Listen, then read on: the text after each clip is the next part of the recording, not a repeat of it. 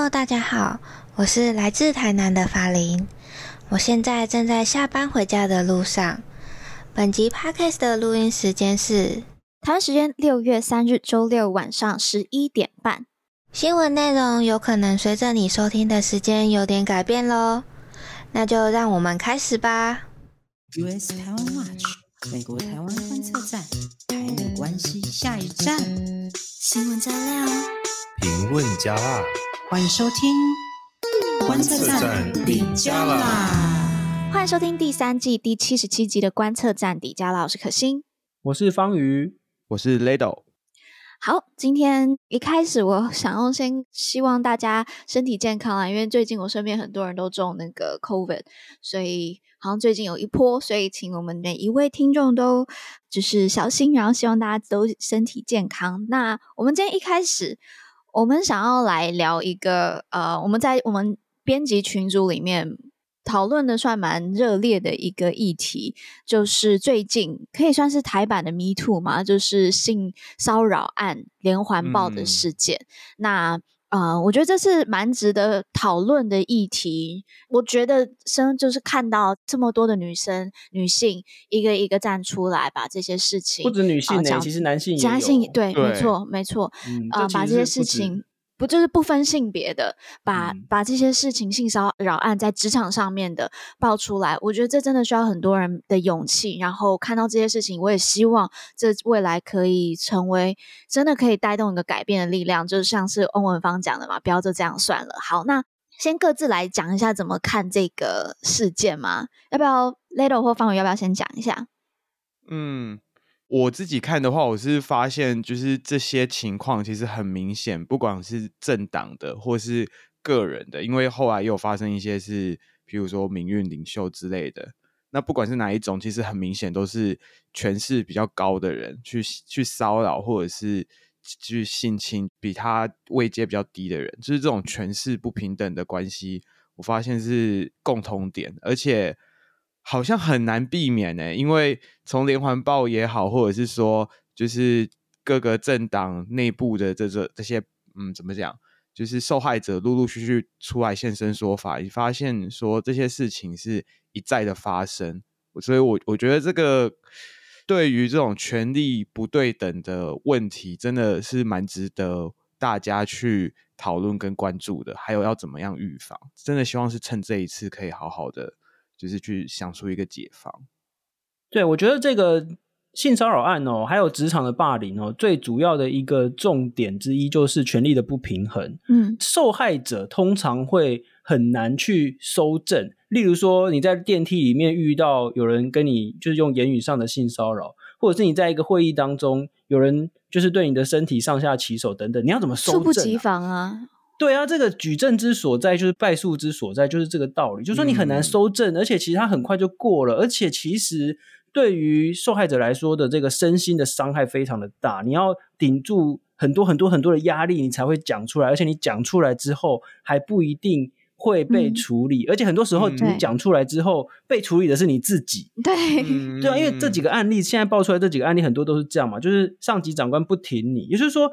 我们在戏剧里面可以看到有一些很有 guts 的长官，哦，现实生活中你没有办法那么幸运啊，所以，所以我们现在看到连环报，很多时候都是那种，就是你很难看到有这种挺你的长官，或者是很多时候是只有受害者自己承受的巨大的压力这样子，所以也就是因为这么难把加害者给揭露出来，所以加害者们才会这么的肆无忌惮。我觉得，嗯嗯，我我也想讲另外一个，因为现在大家看到的就是。突然一连串的爆出来，爆出来，爆出来，那我身边就会有一些的声音，就说啊，这个都是操作啦，不要先、嗯、就不要去理这些声音。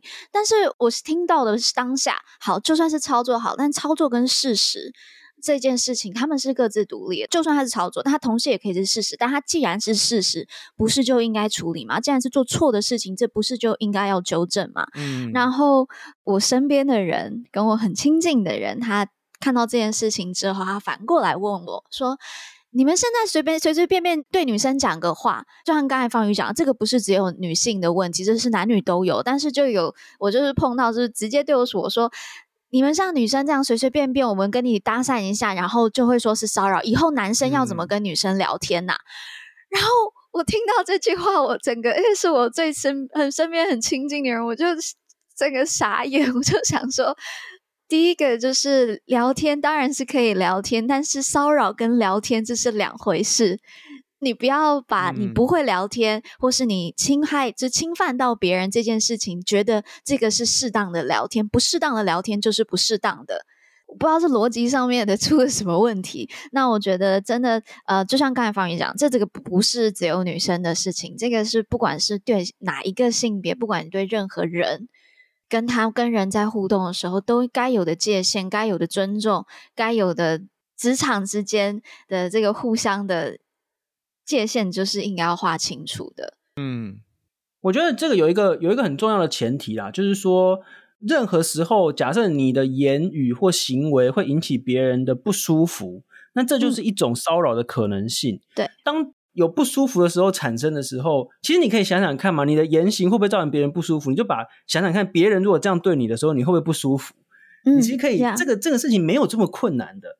可是比如说，你看我们现在看到目前爆出来几个案子，有一些人还说什么啊，我以为那个他的主管就说，我以为那个是什么办公室恋情，哎，可是恋情也有一个界限呢。你不是 对啊，整天去骚扰别人，然后有时候这是个办公室恋情，然后就不理他，不是这样子的。那个你就自己想想看，你如果被这样子对待的时候，会不会不舒服？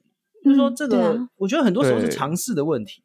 可是我觉得这想要尝试，其实又有一个问题点，就是台湾还是存在一种说不要，有时候不是不要，就是还是会有这种迷失，你知道吗？所以你要说尝试的话，就是方宇说的尝试，我是同意的。可是就问题一点，就还是在台湾社会本身对于什么东西是尝试，其实还没有一个很大的共识。就是可能还在这样，这样好像一个调整，好像也是有点道理。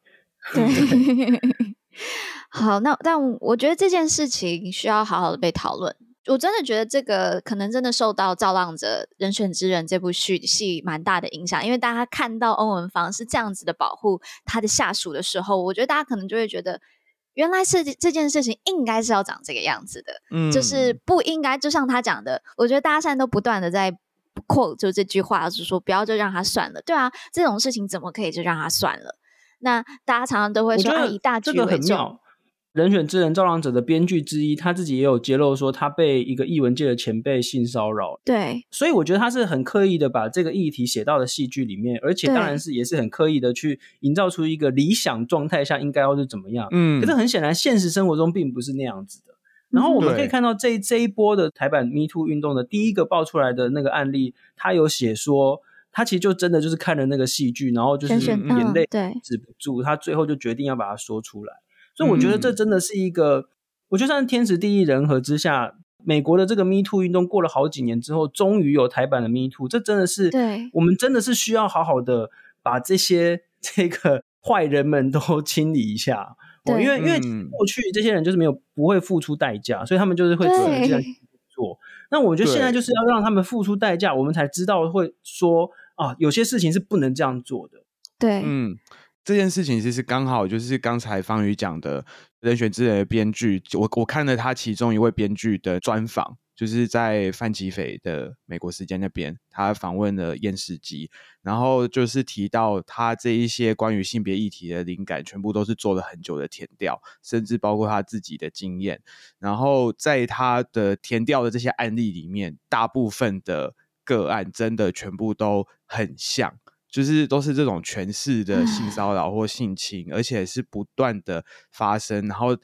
那些那些被加害者是不断的，就是怎么讲，就是一直真的没有事情，所以才会让这种结构性的问题一直在发生。是，然后同时，厌世姬他也提到前一阵子台大经济系的那个案子，就是也不能说案子，就是那个事件。他说，其实从台湾社会到底注不注重性平这个议题，在在台大怎么处理，其实可以看得很清楚。如果说这些同学他可能因为发表了这些事情，然后而被譬如说开除学籍，那就是这个很被当一回事。嗯、但是显然，台湾社会的共识目前没有朝这个方向去处理。我觉得这次的事件或许会是一个转捩点。那我当然看到这些这么多的难过的故事出来，而且不是只有政界。我希望这件事情就是从政界可以蔓延，嗯、真的到处都是，可以在各个职场错了，不要再把这些事情觉得是 OK 的，不过 OK 就是不 OK 的，停止了。那就是希望这一场 Me Too 能够对整个社会有结构性上面的改变啦。好，那我觉得我们也花一段时间来聊这个新闻。那嗯，大家对于这个呃现在的性骚扰案件怎么看？欢迎大家在底下留言。那我也来跟大家分享一下，我们今天会有哪些新闻。首先，我们来聊一下二十一世纪贸易倡议首批签署啦。那第二节新闻，我们来看一下上周有提到香格里拉安全论坛，以及最近这个 FT。那个 Financial Times 他们又有 又有新的这个劲爆新闻了。那美国新闻的部分，我们帮大家更新一下美国大选。那我们之前都是专注在那个共和党身上嘛。那这周既然拜登也摔了个跤，大家的那个焦点都放在身上，我们就来看一下这个 对，又摔跤，我们就看一下那个民主党。那我们当然也会再帮大家 update 一下债务上限。目前就是拜登还有 McCarthy 他们。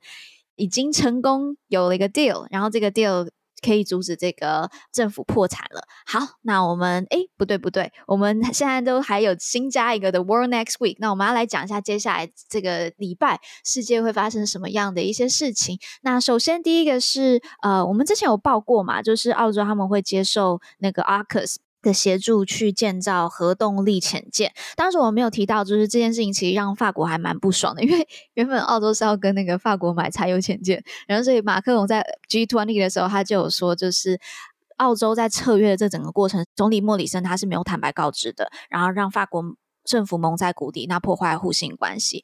但其实澳洲接受 AUKUS 建造动力潜舰还有个更大问题，这是关于。呃，核不扩散的这个问题，那国际原子能总署它是在 UN 下面的一个一个总署。那在六月五号到九号的时候，他们要开一个委员会议。那署长呢，Grossi 他之前就有针对这一个交易，核能交易，就是他说这个对于核不扩散而言是一个 game changer。他说虽然呢，就是澳洲接受 AUKUS 的。帮助去建造这个核动力潜舰，它是没有违反核不扩散条约的。不过，它也显示出核不扩散条约里面的一个漏洞，并现设下了一个先例，让其他的国家呢能可能在未来透过这个核材料拿去发展核武。那所以，接下来他们在这个委员会议呢，他们会宣布对于这一个交易的一个态度。那这个态度，他们的这个宣誓也可能会去影响我们之前提到澳洲。接受核动力潜舰的这场交易，OK，所以呃，蛮值得大家注目的。那再来一件事情呢，是啊，又要再聊到我们上个礼拜一直提到的北约啦。那北约现在在塞尔维亚还有科索沃边境又增派了维和部队。那这一个冲突大概是从今年四月开始，就是塞尔维亚跟科索沃一样，就是跟过去一样，都是因为呃在。科索沃北边的这些主要是塞尔维亚人为主的这些族群，他们要求更高的自治。那在今年四月，因为一场选举爆发了一个抗争，那越演越烈，越演越烈，延烧到现在，北北约就是在当地增加了维和部队，也甚至跟塞族人有一些冲突。那现在双边领导人还有德法的领导人都有在进行会谈，尝试在阻止，不要让冲突继续的扩增。不过这可能还要继续观察，就是整个塞尔维亚跟科索沃之间这个关系。好，那我们。国际新闻的部分就到这里，那我们就赶快进入到我们的第一节新闻。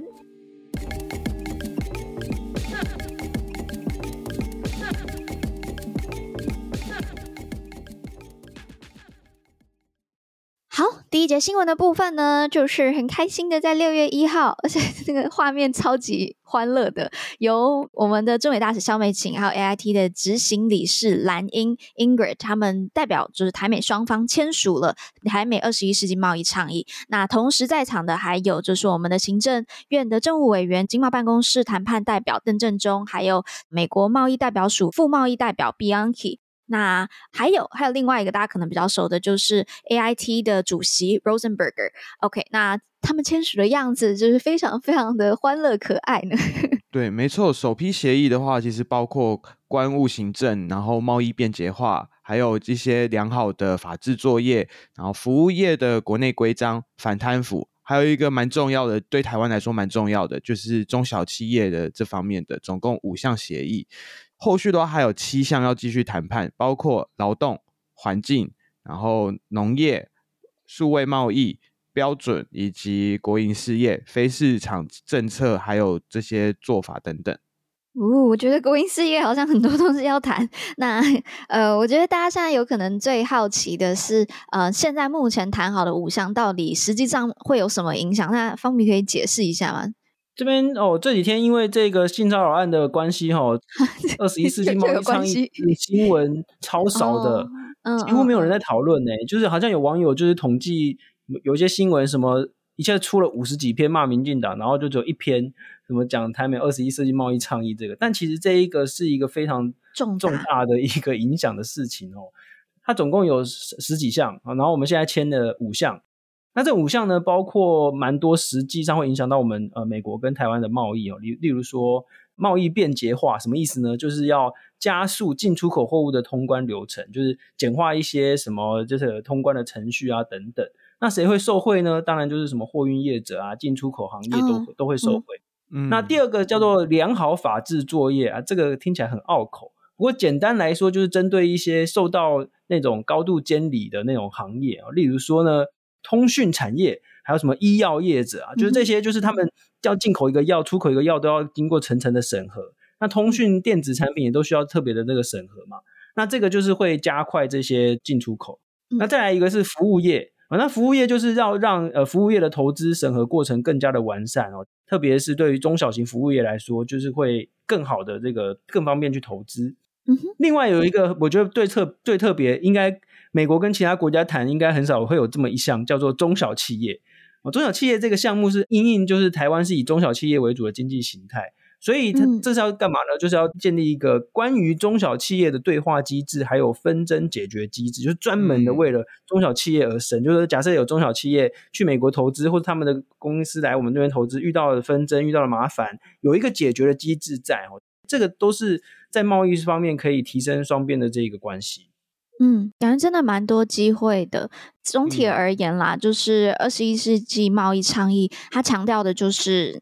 法规还有制度的整个完完善性，然后让就是双边市场可以更透明嘛。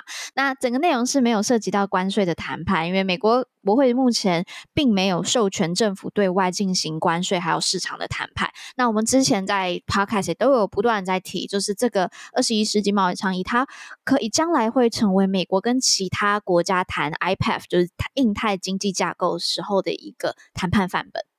而且根据报道指出，这个贸易倡议有好几个特色哈，就第一个说它是一个叫做堆积木的方式这种谈判。那之前那个我们访问李淳老师，哎李淳老师现在是外交部政务次长，对，我在他去当次长之前，我们访问过他，他就说堆积木的用意就是因为啊，就是现在美国国内并没有想要谈新的 FTA，因为 FTA 突然会。呃，就是牵涉到关税。那我们如果堆积木，就是说，哎，从这些法规来谈的话，慢慢堆堆堆堆上去，最后就可以让美国同意说，那我们来谈 FTA。嗯，好。那第二个特色就是说，二十一世纪贸易倡议的内容，这些法规跟标准都是非常高的标准。如果你你用这个国际高标准来看，比如说，他们几乎直接采用了 CPTPP，也就是跨太平洋伙伴全面进步协定这个超级拗口的这个协定。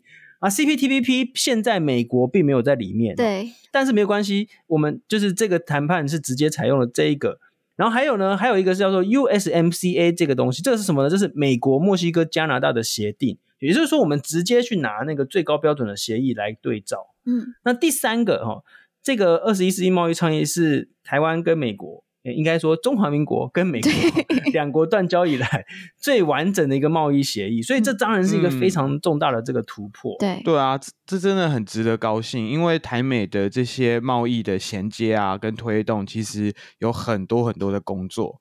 那接下来还要继续努力的，其实是要推动，就是避免双重课税的法案。对。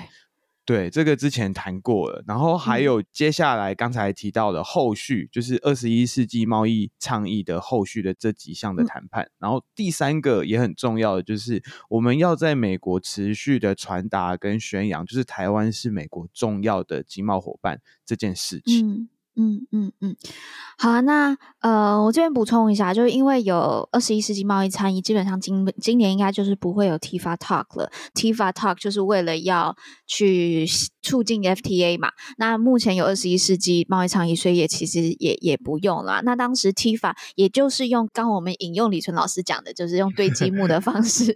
所以现在二十一世纪贸易倡议也是持续的，就是去。用同样的方式去去堆，然后希望逐步达到类似像 FTA 的这样实质的效果啦。那因为就是台美如果直接洽谈呃 FTA 或 BTA，它这个除了就是美国目前的一些有可能国内的一些民意比较反弹以外呢，它可能也有一些主权的含义。那在国际政治上面是有困难度的，所以像用这样的贸易协定，用这样框架式的方式，就是。一样的内容，基本上内容是一样的，然后不会有争议，那非常乐见。嗯、这真的是，我想应该是应该有非常非常多商界的人士现在已经就眼睛睁亮，就是看有哪些机会了吧。好了，那就期待未来台美经贸可以更深化。OK，那我们就进入到第二则新闻。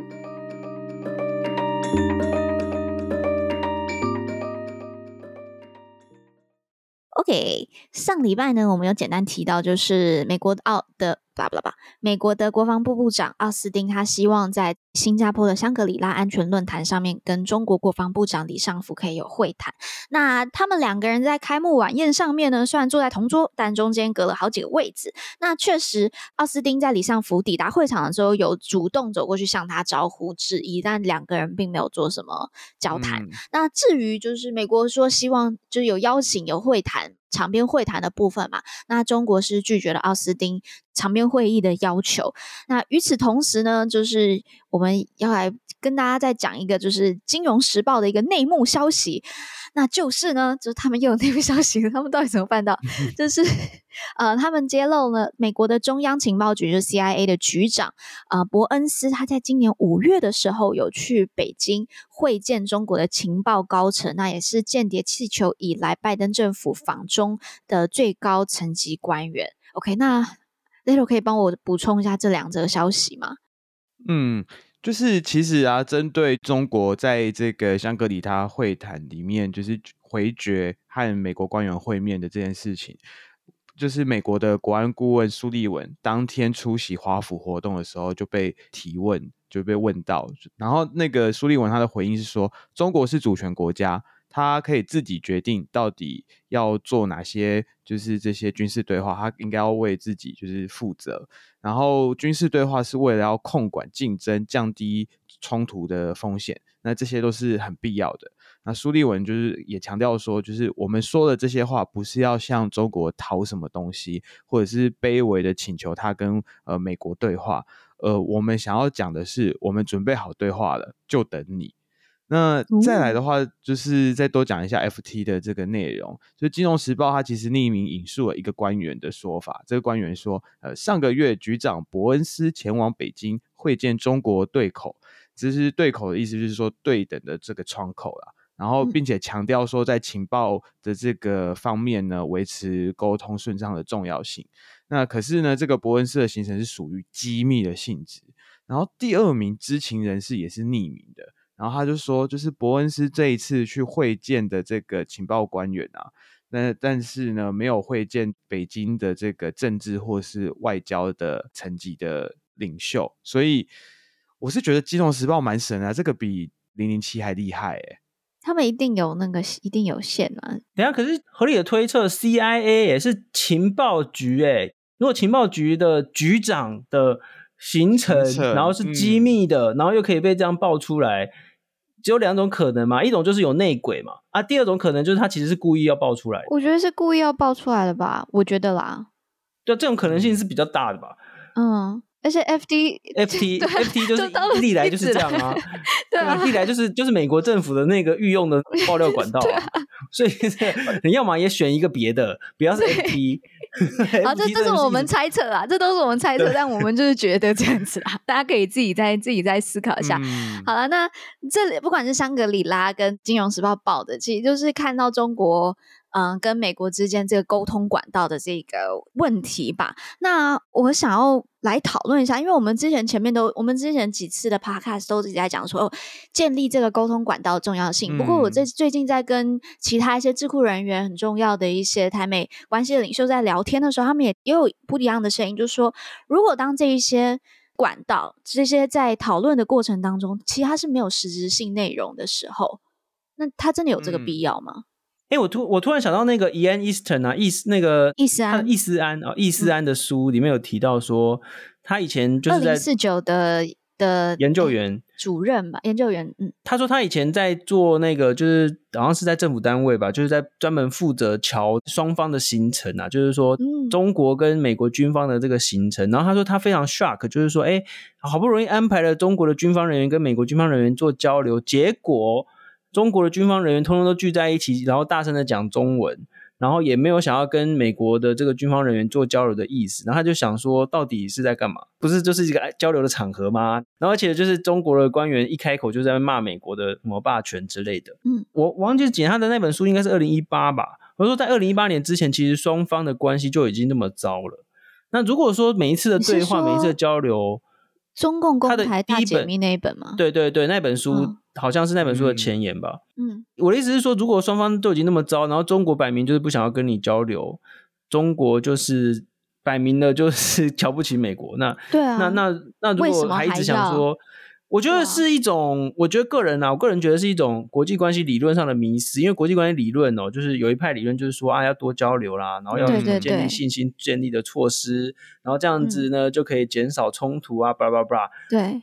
但是问题就是人家是不想跟你交流嘛？对啊，嗯，不管是美国哪一哪一党派，就是其实跨党派都有一个忧虑啊，就是说我也看到一些川普时期的那个官员，他们卸任之后就去上一些 podcast 嘛，他就讨论到说，中国最近几年的那一个情报圈也好，外交圈也好，都是越来越封闭，他们小圈圈的决策，然后又越来越不想要跟外界交流，他们很担心说中国会因此而有一些误判。误判就是说啊，假设就是一直就说别人都要打他啦，或者怎么样哦，然后就开始贸然的使用武力，就是这其实是大家都很担心这件事情，嗯、所以我猜测，嗯、也就是因为这样，所以美国有很多人就觉得说，那我们要赶快跟他对话，赶快跟他对话。嗯，可是可是就目前就是中国就不想跟你对话嘛，那那这个到底该怎么办？我觉得其实也是也是蛮麻烦。方宇，你有点动摇了。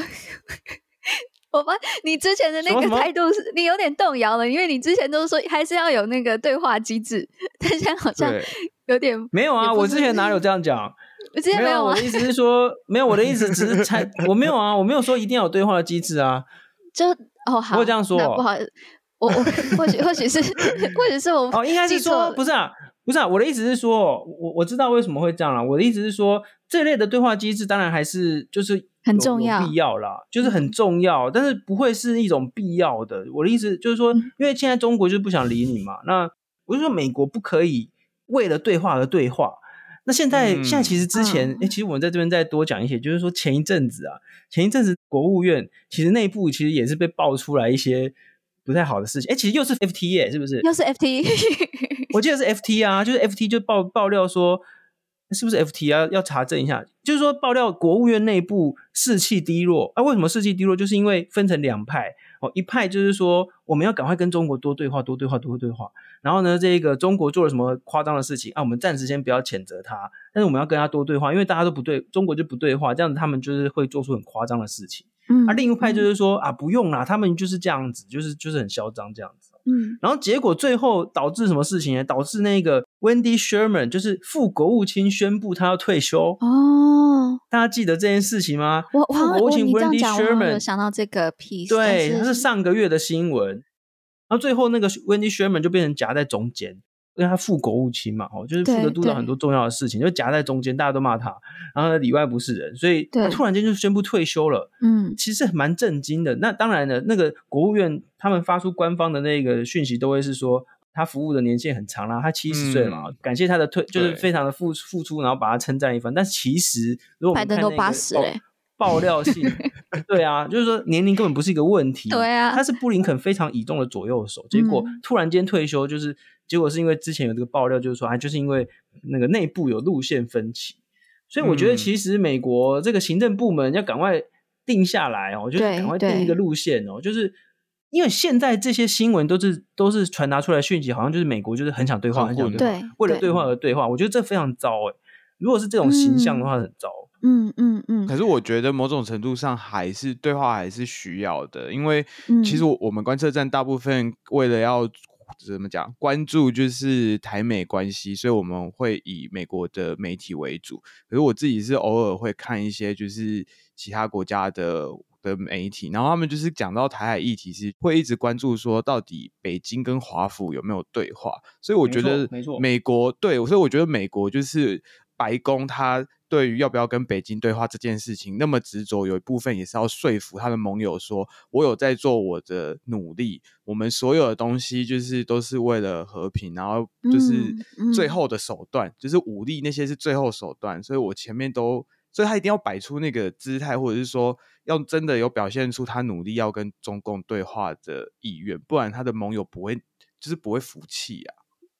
嗯，我我觉得这是一个很好的点，我也完全同意，就是方宇讲的，就是不要为了对话而对话。那我觉得这之间这真的很难，怎么去形象，怎么去抓，怎么去塑造，同时去让你的盟友知道你努力了，然后让他们知道现在的。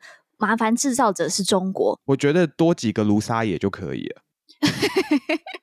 那这个就这个这个，然后中国不是不是美国可以控制的。那如果可以从美国控制的角色，就是他们，我觉得这真的很难拿捏啦。要表现出那一个愿意的态度，但是同时你不要把你自己做的卑微，然后同时你不是把这个被对话之后让中国只是去。让他们来去主导，这个真的非常的困难。那、嗯、呃，就我们继续看下去吧。刚才方宇讲的很重要，美国的行政部门需要赶快先定一个，不然他们的领导整个整个国务院的领导体系也会出状况，已经出状况了。OK，那需要赶快有一个确切的一个态度出来。OK，那我们就先进一段广告，我们再进入到我们的美国新闻。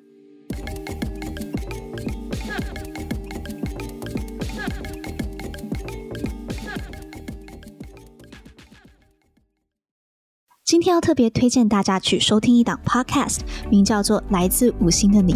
五星就是中国五星旗的五星。来自五星的你访谈了世界各地的来宾，听他们对中国这个世界强权的看法，会讨论到战狼外交、一带一路、小粉红留学生、中国的海外运动，以及各国政府对中国政策以上这些主题。有些来宾是国外学者，会分享自己研究的观点；有些来宾则是流亡海外的中国人，分享。他们在欧洲或亚洲观察到的中国野心。这个节目是由我们的 Podcast 好朋友鬼岛之音所制作的。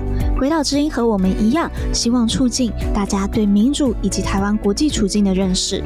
他们在前年就推出了《来自五星的你》第一季，受到广大的回响。在过去一年的整理资料以及访谈，终于又在今年三月推出了大家都相当期待的第二季。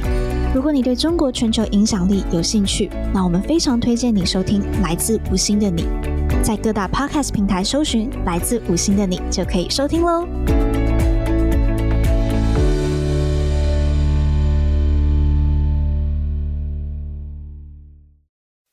OK，先来帮大家更新一下美国的大学。那我们上次就聚焦在 DeSantis 嘛，那我们今天呢聚焦在 Biden。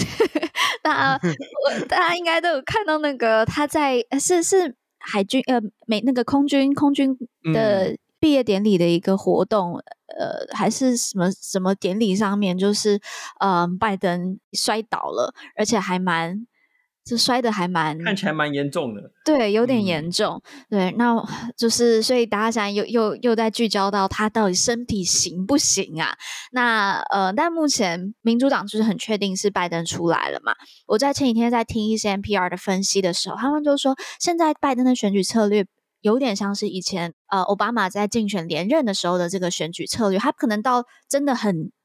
接近选举的时候，才会真的去有很多的这些 campaign 出来，因为他毕竟是在他是执政方，所以呢，他在这个阶段，他就是做好他现在该做的事情，就是 be a good president that's all。那这个就是他最好的选举策略了。但现在可以看到的事情是，嗯、民主党他们非常非常非常聚焦在一个州叫做 North Carolina，呃，北卡罗来多。啦啦啦，北卡罗对，好难念哦。北卡罗来纳州，那为什么是这个州呢？这个州从二零零八年，嗯，就是选出奥巴马以来，他们之后呢，全部都是红州，就是他们都投给共和党人。那他在上一次就是二零二零的时候，在这一周以最些微的差距败给川普，是以嗯相差了一点三五趴。那嗯现在的州长是一个民主党人，所以好像。就是在某种程度上对他们是有一些好处的。那而且与此同时呢，北卡他们最近通过了一个更严厉的一个堕胎，就是限制女性呃堕胎的这一个法案啊，许多的民众是高度反对的。所以这一次的整个民主党选举，他们就把北卡视为他们一定要突破重围的一个州。那他也当然，北卡是一个超级的，就是指标性的一个摇摆州，所以这是民主党的一个选举重镇。OK，那以上差不多就是先帮大家把这个呃美国的选举整理到这里。那我们就是下一个美国新闻的话是美国的债务上限。OK，美国债务上限我们之前有提到，就是呃这个很重要嘛，因为如果美国没有提高债务上限，那等于就是美国的政府部门会停摆。嗯，可是停摆的话，实际上对美国人生活到底是什么影响？因为在台湾生活的人其实很难想象公部门会停摆。哎，这个就要问 Jerry，他会哭哦。因为台湾以前就是朝小野大的时候，人家也常常说啊，立法院在空转，然后在停摆啊。可是，嗯，民众也无感啊，所以很难想象。嗯，因为美国政府的停摆其实是指就是政府的 funding 就是没有了，就是没有钱，就是没有办法拨款。那没有办法拨款的话，就是公务员大部分都要放无薪假，就直接待在家里。所以你有很多政府单位会直接关门。那也就是说，也就是说，大家想想看，比如说我们的区公所假设关门，我们的卫生所假设关门，我们的呃垃圾车哦，我们的这个消防局，哎、啊，消防局如果关门，这超可超可怕的。对啊。然后，然后像像我在华府的时候，有有遇到政府停摆，那个时候。坦白说，我对我的生活没有直接影响，毕竟我不是在这个公务体系。可是，比如说像市中心所有的那些，因为他们华府的那个行政单位都集中在市中心，市中心就变一片死城啊。对我们的这个生活直接影响就是什么？我记得很清楚，就是那个博物馆啊，什么就是那种小朋友可以去的地方，全部都关门。那还还有还有，好像是 Jerry 碰到的吧？他那个时候好像是在就是弄他的 Visa 还是什么样的，然后就因为那个 Government shut down。然后，所以他的 visa 是下不来。然后我想说，哎，那如果他真的，如果他如果真的有人要出国，但他的 visa 就是下不来，那不是就等于就是没出不了了，对啊？嗯，对。不过，除了这个 政府 shut down，然后会有公务员放无薪假的问题，比较。夸张的这个影响，应该是指这一个整个美国的会被调整那个债务的这个评比，对，然后就整个影响到他们金融体系上全球的金融体系。对 对对，就是会有非常大的风暴，因为比如说美国假设借钱有问题，或者这个反正就是在金融上的问题的话，会影响全世界的金融体系。而且这样代表美国国债是不是就会不值钱？就是整个就是调。对啊。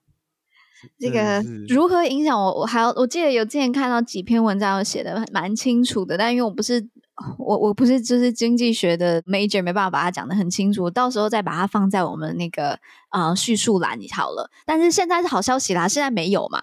就是嗯，对啊，就是幸好，就是美国国会他跨党派的议员们赶在最后一刻，也就是美国时间周三五月三十一号的时候，以三百一十四票对一百一十七票通过众议院议长麦卡锡跟拜登总统达成的这个折中的协议，避免了就是整个禁忌的这个大灾难。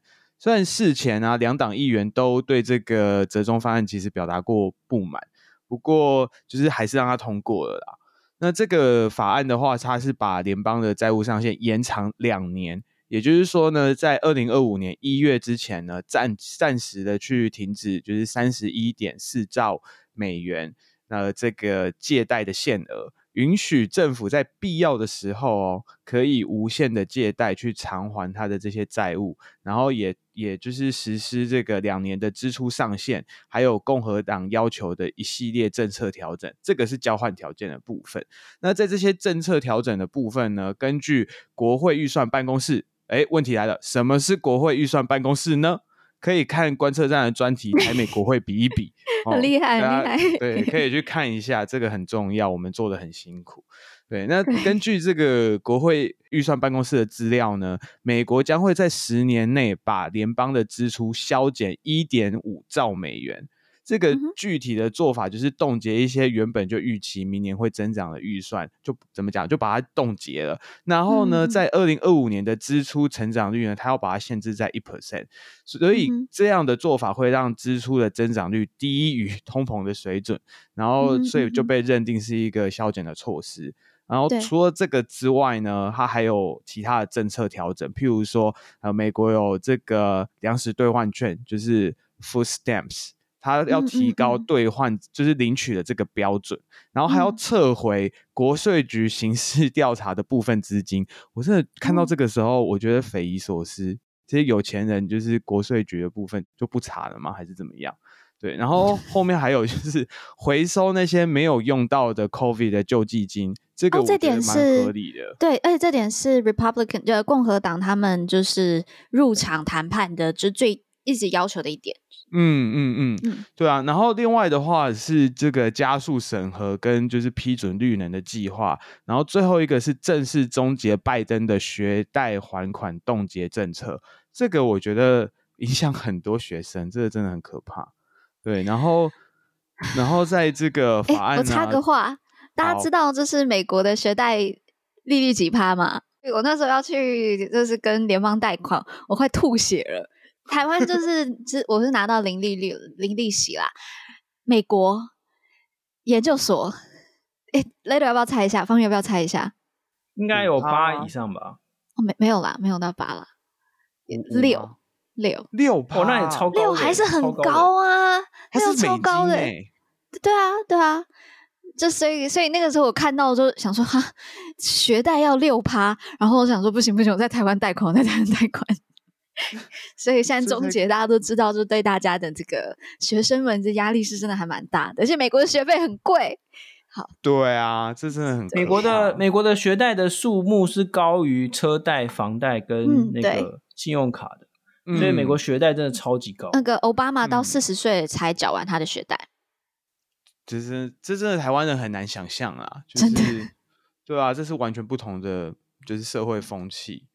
然后这个法案其实他在众议院通过后不久啊，纽约州的民主党籍参议员，也就是多数党的领袖 Schumer，他就指出，参议员必须要在六月五号的最后期限之前，在不进行修改之下批准这一个众议院通过的法案。然后他强调，就是我们没有犯错的余地，要么我们就要迅速的行动，让这个跨党派的协议送到。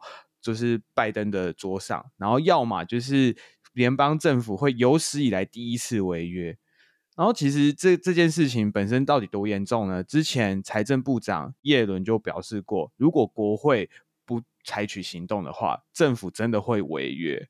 纽约时报就指出啊，因为极右派还有极左派的这些国会议员都反对麦卡锡还有拜登的折中协议，所以最终呢，由这些支持妥协的跨党派联盟作为主力，才顺利让这一个协议通过，解决这个财政僵局的的这个危机。可是，在最终投票里面呢、有一百四十九位共和党人，然后以及一百六十五位民主党人支持这个法案，然后反对的呢是七十一个共和党人跟四十六个民主党人。大家有没有注意到这个数字？议长是麦卡锡，共和党籍。可是，在刚刚这些数字里面可以看得出来，支持这个法案的共和党人，对对对对，共和党人比民主党人还要少。所以，《纽约时报》分析指出，嗯、这个成果对麦卡锡来说是一个挫折。对。嗯，这真的对麦卡锡是还蛮挫折，而且如果大家还记得，就是他那个议长之路有多艰辛，就知道了。那呃，我先 highlight 一下刚才我觉得这一个协议呃的很大的一个重点。那其中一个是刚才 Leto 提到，就是他下一次的这个年限是在二零二五年一月嘛。那呃，大家要知道，二零二四年十一月是美国大选，所以这等于就是他让这个年限是在美国大选之后。那也是保住，就是在选举前，而且是总统上任之前，不会有再有这样子的大问题出来。那我也补充一下，就是为什么共和党跟民主党人内部会有，就对这一个协议还是有人是很不满的。OK，先对一部分的共和党人来说，他们认为应该要削减更多的开支。刚才那个 Leto 讲说削减一些预算嘛，他们觉得还要再更多。然后他们觉得对于 Food Stamp 就是拿这些嗯、救济粮食券的人，他们这个领取资格应该还要再更严格。那还有他们就是他们是想要废除掉拜登针对绿能还有气候变迁签署的这些就是千亿美元的这个税收优惠，他们想要废除的，但是这这次都就没有。对于部分的民主党人来说呢，拜登想要去提高，就是对于高收入者的这个公司。大企业还有高收入者的这个税收嘛，然后还有就是减少医疗保险在处方药上面支出，但这些都没有在 deal 里面。但还有一件事是让一堆民主党人超不爽，我不知道大家还记不记得 Joe Manchin，就是我们之前在聊那个 Climate Act 气候法案的时候，就有聊到这个，就是最后花了九牛二虎之力，民主党才让他回归，就是投下就是亲民主党的这个票，然后通过 Climate Act。那呢，这个 deal 呢，就是就是现在我们看到这一个就是协议，他们批准了 Joe Manchin 他的一个天然气管道的计划。那呢，这这个计划呢，要耗资六十六亿的美元，把天然气从 West 呃西维吉尼亚州的页岩田运出到三百英里，然后穿过一千条的这个溪流还有湿地，最终抵达到维吉尼亚州。当然，这件事情是让环保民权团体都气炸了。但是在这一次的 deal 里面。嗯就是麦卡锡跟拜登的这个 deal 里面就通过了，所以民主党人也是有很多人是不爽的。嗯，但也没办法啊，人家现在民主党就是五十，就走五十席啊，你就是需要他这一席啊。对啊。如果这环保团体或民权团体想要避免这种状况，就是多选，就是帮助民主党多选，多选一些，你只要多选一席就可以了。对，现在就是因为民主党只有五十席，然后总共一百席里面他只有五十席，所以你一票都不能少。选举就是票多的人赢。对不对？没错，所以你个别议员，这个个别参议员就有很大的勒索能力啊。嗯，对，所以这次的 deal 对 Joe Manchin 来讲真的是一个胜利啦，胜利啊，超大超超大胜利，因为他他真的他就是天然气的代言人，他这个 他这个意识形态根本就是跟共和党一样啊，他干嘛还要那个？他 为什么不加入共和党？我好像我之前有看相关报，好像是家族吗，还是什么的原因？呃，我我要再去看一下，先不要乱讲。也是啊，他在他在民主党还可以拿到这个 deal，对不对？这些都也是。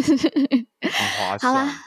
好，总归一句啦，目前这个 deal 是已经谈下来了。那目前就是我们不会有碰到我们刚才讲的这些政府 shutdown 的问题，所以就是幸好就是过了这个节。那下一次的节呢，就是二零二五年一月啦。那就是等不知道我们到时候会是 EP 第几集？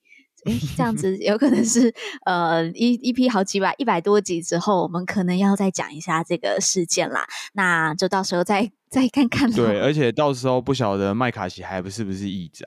不会啦，应该不会，应该应该不会吧？二零二五年会啊会啊，如果他如果他继续选的话，你是可以连任的啊。但是麦卡锡有个超，他之前不是很刻苦的那个路，终于选上，他有一个交换条件，就是说，呃，任何一个议员都可以随时提议投票罢免他。嗯，他让他自己的位置超不保的。对啊。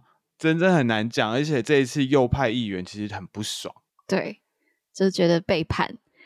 好啦，所以也也不知道，我们就到时候再看看咯。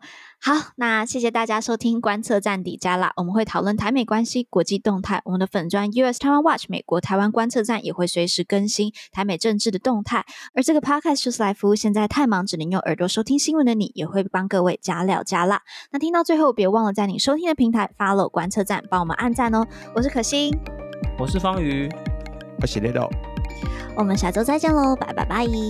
拜拜，再会哦。Música